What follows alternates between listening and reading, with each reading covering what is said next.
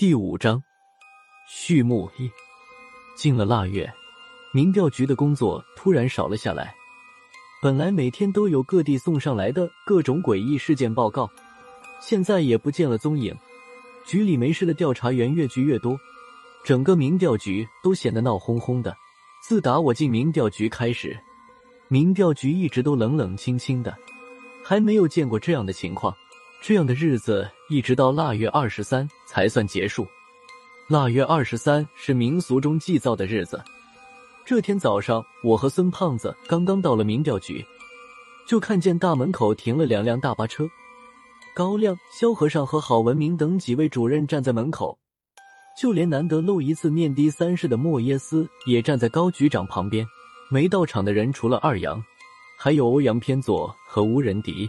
还没等我们明白是怎么回事，就被郝文明赶上了车。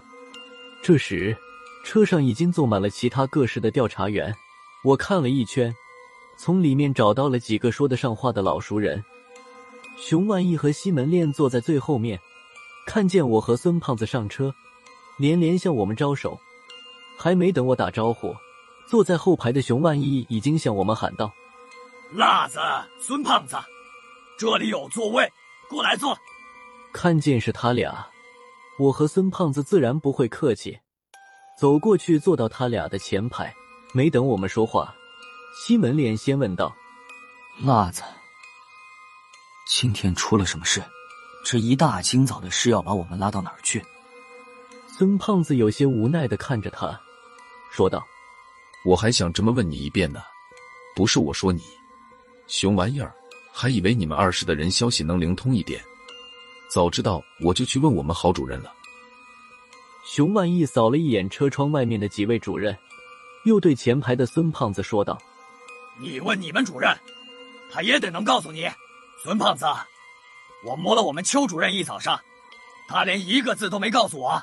你要是真的能打听出来，记得告诉我一声。”孙胖子顺着熊万义刚才的眼神。看了一眼外面站在高亮身边的萧和尚，回头对熊万义打了个哈哈。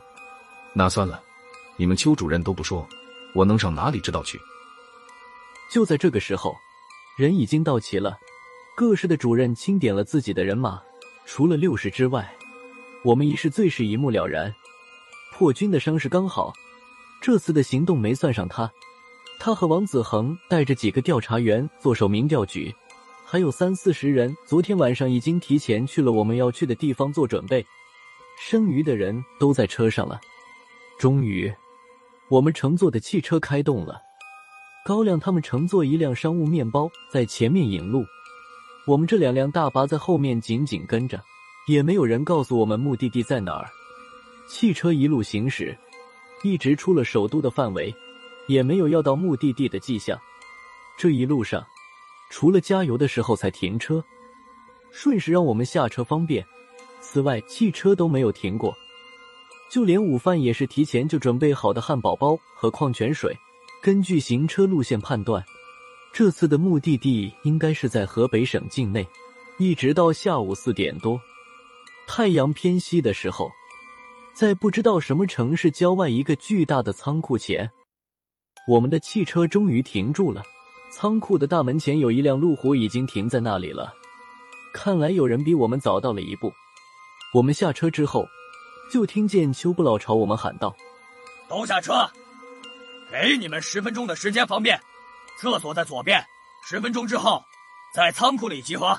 到时宣布这次行动的目的。”邱主任说完，有一小半人向卫生间走去，剩下的人开始向仓库里走去。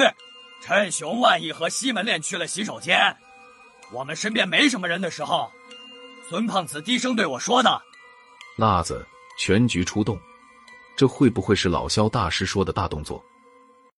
我微微的点了点头，说道：“看这架势，八成就是了。看看一会儿他们怎么说吧。”等我和孙胖子进到仓库里面，才发现这个大的离谱的仓库里面竟然停放着一辆老式的蒸汽式火车。火车头后面拖挂着二三十节车厢，看见这辆火车，我们这些刚进来的人都有点丈二和尚摸不着头脑了。这辆火车不是为我们准备的吧？就算我们民调局的人全上去，有两节车厢就足够了，用不着拖这么多的车厢吧？我们正觉得诧异的时候，就看见正对着我们的第二节车厢上慢慢的走下来一个老人。这位老人我和孙胖子都见过，正是前不久来民调局找高亮的宗教委的现任会长闵天元。看来仓库门前停着的路虎就是他的座驾了。闵会长下了火车，朝正走过来的高局长点了点头，两人都没有说话。闵天元点头示意之后，走到高局长面前，递过去一个信封。高亮倒是不避讳，当着我们这些人的面撕开了信封，里面装的是几张票据和一把奇形怪状的钥匙。确定了信封里面的这些东西之后。高局长将信封重新装好，放到自己的口袋里。见高局长没有什么异议，闵天元冲高亮微微笑了一下，随后又回去了刚才下来的车厢里。整个过程，两人都没有说一个字。看来之前闵天元来民调局的目的是达到了。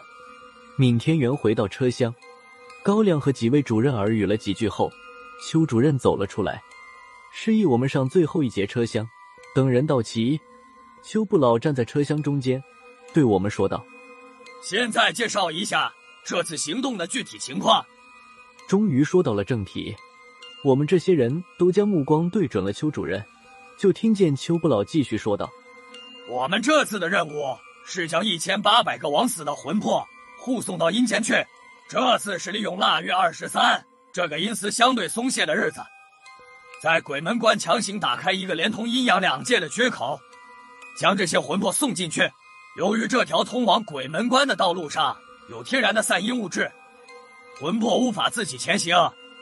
恰好有一条即将报废的铁道线路与我们此次的目的地匹配，局里联系有关部门使用火车运送。而你们的任务是看管好这些魂魄，别在运送途中发生意外。说到这里，邱不老顿了一下。看了一眼坐在他周围的调查员，见大家没有什么问题，邱主任又继续说道：“这次运送的魂魄数量比较大，又都是枉死的，戾气比较重。在护送的过程中，你们要特别小心。如果发生意外，要以自己的安全为大前提。必要的时候，可以用武力让不安分的魂魄魂飞魄散。由于此次行动的特殊性，没有提前通告。”如果有没带齐装备的，一会儿去郝主任那里领取临时装备。